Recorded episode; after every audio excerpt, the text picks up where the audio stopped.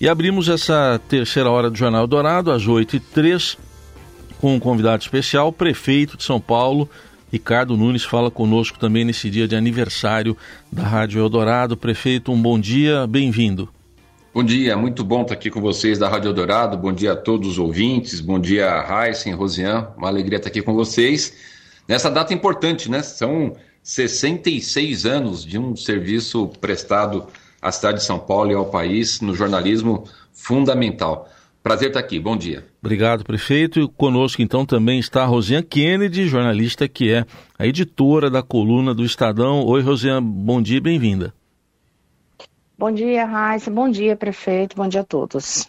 Bom, vamos falar de alguns assuntos da cidade e também da política. Prefeito, queria começar abordando com o senhor algumas questões é, da área de segurança. A prefeitura tem feito investimentos em câmeras de monitoramento não é uma área que é diretamente responsabilidade do, dos municípios, mas dos governos estaduais. Mas tem uma preocupação muito grande com o centro de São Paulo, especialmente. A própria Secretaria da Segurança Pública divulgou recentemente números mostrando, no período de janeiro a novembro, que os dados de dezembro ainda não estão fechados, é, que os furtos aumentaram 7% na capital e um recorde principalmente nas regiões da Praça da Sé e da 25 de março. Enfim, como é que vê esse problema numa cidade que tem principalmente o celular como um alvo principal dos bandidos? Olha, o, o a gente tem feito aqui um trabalho bastante importante com relação à questão da segurança, né? Apesar que você falou muito bem, é, responsabilidade do Estado, governo federal, que detém a Polícia Federal, Polícia Civil e Polícia Militar, mas no caso da Prefeitura de São Paulo, a gente não vai deixar de poder ter uma atuação. Nós tínhamos, por exemplo, 5.850 GCMs, nós fizemos o concurso, colocamos já meses atrás mil GCMs a mais na rua. Hoje, Raíssa, nós temos mais 500 na academia, que agora em final de fevereiro, começo de março também vão para a rua, quer dizer, só nesses, nesse ano, no ano passado, 1.500 homens a mais da Guarda Civil Metropolitana.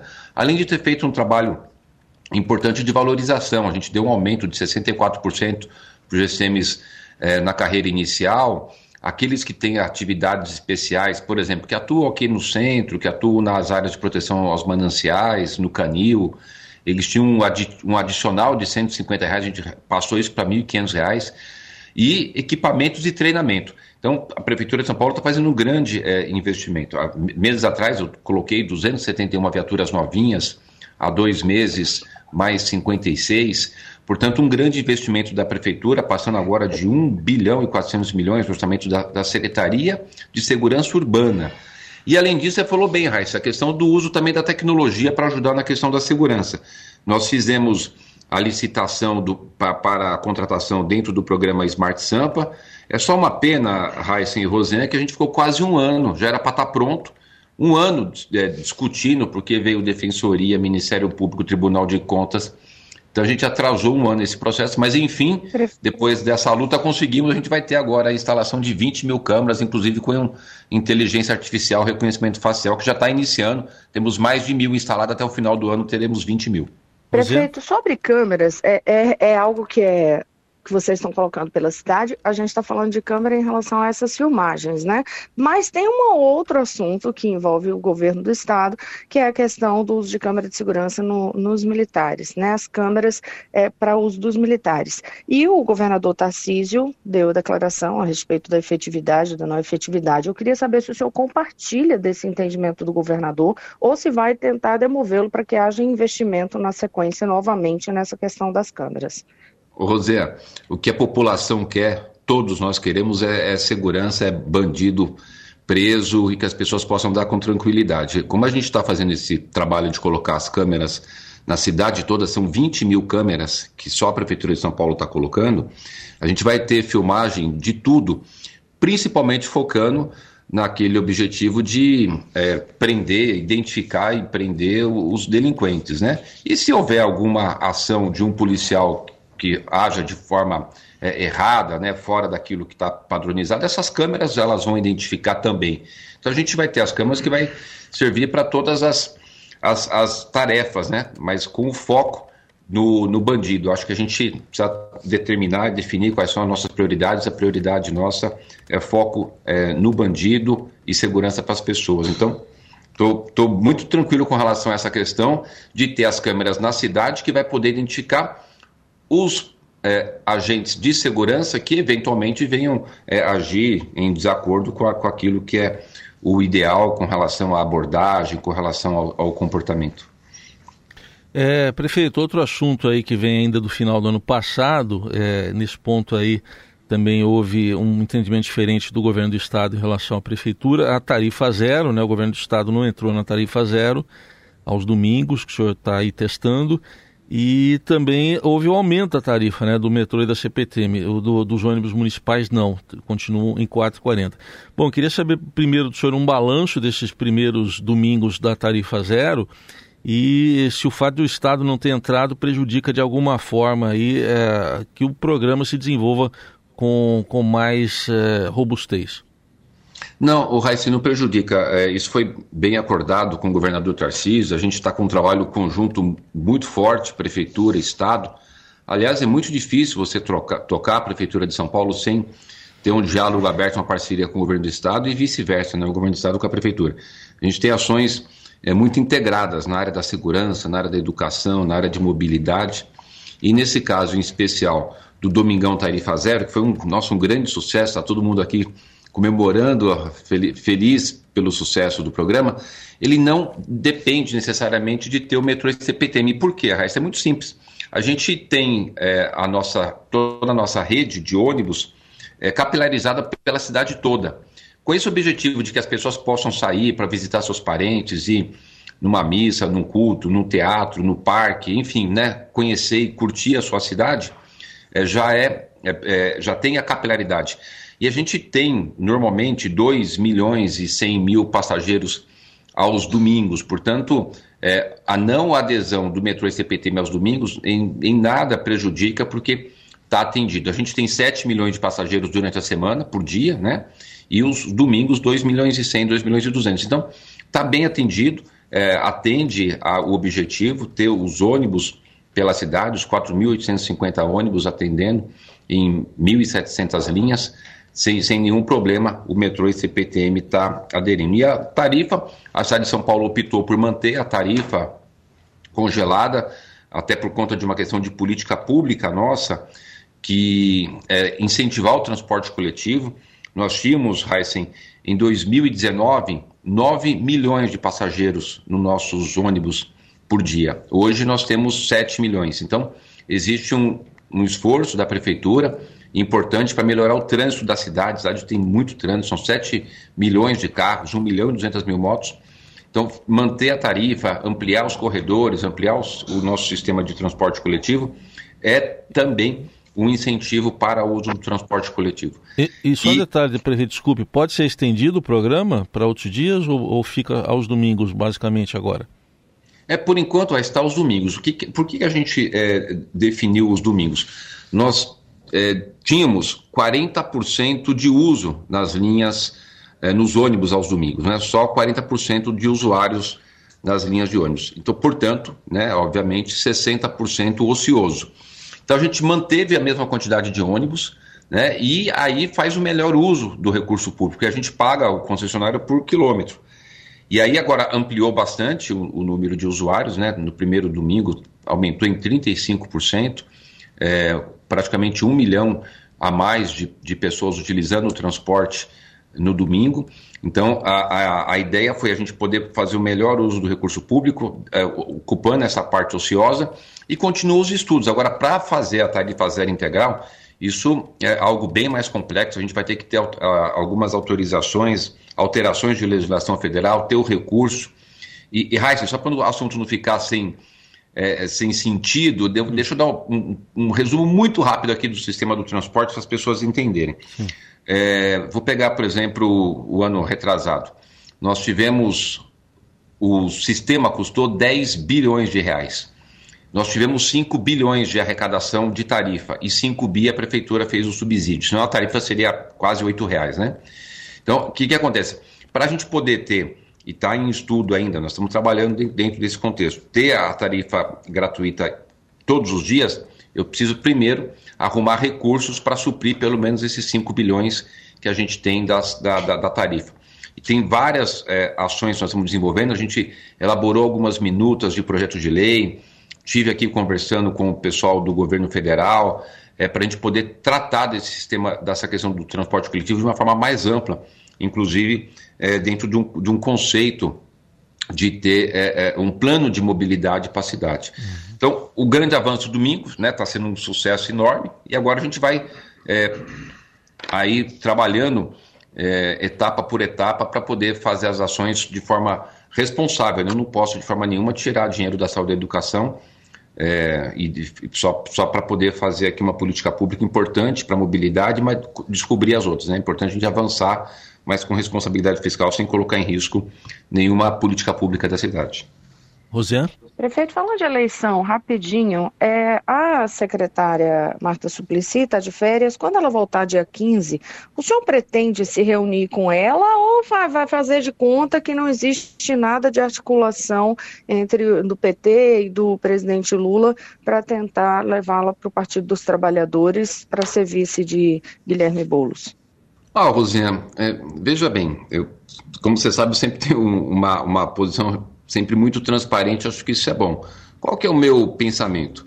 Eu sou o prefeito, é, não, não tive por parte da Marta nenhuma ligação, nenhum comentário sobre isso, são coisas que, que saíram na, na imprensa, de uma, uma possível print de uma conversa no WhatsApp, enfim, bastante é, barulho, mas dela, que é minha amiga pessoal, ela tem uma amizade pessoal com a minha esposa, que a gente se conhece há tantos anos, é secretária aqui da prefeitura, ela não me falou nada, então, para mim, é algo que eu não estou é, levando como algo concreto. Né? Ela retornando das férias, a gente vai ter as conversas, como tem do dia a dia aqui é, do nosso trabalho. Ela é secretária de Relações Internacionais, já há três anos como secretária, fazendo um belo de um trabalho.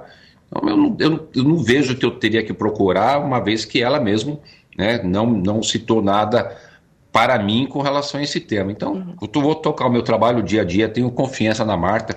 É, Rosiana, três anos ela já é secretária, né? então não tem o menor sentido fazer uma, uma, uma mudança dessa, né? Tão, tão, tão uhum. radical. E, Ainda sobre esse ponto, desculpe interromper, Não, prefeito, claro. mas é, teve esse apoio do ex-presidente Bolsonaro declarado ao senhor novamente. E, e é ali uma é visto como uma incompatibilidade ter, por exemplo, Bolsonaro e Marta no mesmo palanque. O senhor acha que isso gera um risco de empurrá-la para fora dessa, dessa parceria com o senhor? Não, Rosé, eu sempre falei, sempre deixei claro, a gente é, tem, tem deixado de forma sempre transparente que desde o ano passado, quando terminou a eleição de, do, do, de 2022, né, já começaram em 2023 a discutir a eleição municipal, né, a, se antecipou muito esse debate. Eu sempre deixei muito claro que eu gostaria de ter o apoio do presidente Bolsonaro, é, ele, ele, teve aqui na prefeitura meu convite, então sempre, sempre teve essa, esse posicionamento meu de forma muito clara, num, né, como eu desejo o apoio do governador Tarcísio, como a gente está tra trabalhando para ter o apoio do PL, do PP, republicanos, do, do Podemos, do PSD. O Gilberto Kassab declarou agora, recentemente, apoio a nós. Então a gente vai trabalhando para ter os apoios. Isso é um processo natural, não tem nada de, de anormal nesse, nesse processo. Não existe, não existe nada novo nesse, nesse processo. Não aconteceu nada agora nos últimos 10 dias, 20 dias, 30 dias a gente vem num processo já de, de dizendo e colocando de forma transparente e clara de que é desejo ter o apoio. É importante para a gente ter a união da, do centro, que é o meu campo, da direita, para a gente poder vencer a extrema esquerda, né, de uma pessoa que é bastante agressiva, que tem um histórico aí é, de, de, invasões, né, de que fez esse trabalho junto com o metrô e CPT no sindicato, se parar a cidade, criou um caos na cidade trabalhando por trás de forma oculta, é, enfim, sem nenhuma experiência. Então, é um trabalho que a gente tem feito de forma clara e transparente, não existe novidade nesse processo. Isso que eu queria deixar claro para você, Rosena. E você, que é uma das grandes jornalistas desse país, é, tem acompanhado isso. Nunca é, houve nenhuma coisa diferente do que vem desde o começo do ano passado com relação a esse tema do apoio do PL, do presidente Bolsonaro. É, acho que não tem fato novo, é isso que eu queria te dizer. E, prefeito, a definição do, do seu candidato ou da sua candidata a vice passa obrigatoriamente por uma indicação do ex-presidente Bolsonaro? Heisen, ele nunca me falou isso, que é, colocaria, teria uma, uma, uma condição, é, muita, muita transparência, nunca me falou isso, não. Inclusive, eu, quando saiu a matéria dizendo que ele, que ele tomou a decisão de que é, estaria nos apoiando, né? Ele mesmo não, não, não comentou comigo. Eu vi pela, pela imprensa, liguei para o presidente Valdemar da Costa Neto, e o Valdemar me confirmou que realmente houve a reunião e que ele é, ali falou e, e, e, confirmou de que estava o assunto superado, o termo, qual é o termo? Mar, mar, é, martelo batido, e que estaria caminhando é, junto com a gente, e, portanto, a, a, outra opção de candidatura estava já descartada. Mas com ele mesmo eu não falei. Agora, óbvio, né? Um, uma, um, uma liderança que foi presidente do país, que tem toda uma influência como presidente é, de honra do PL, o maior partido do país hoje, óbvio que ele vai, vai, vai ser é, escutado, que vai dar a sua opinião, mas ele nunca me fez essa condição, não.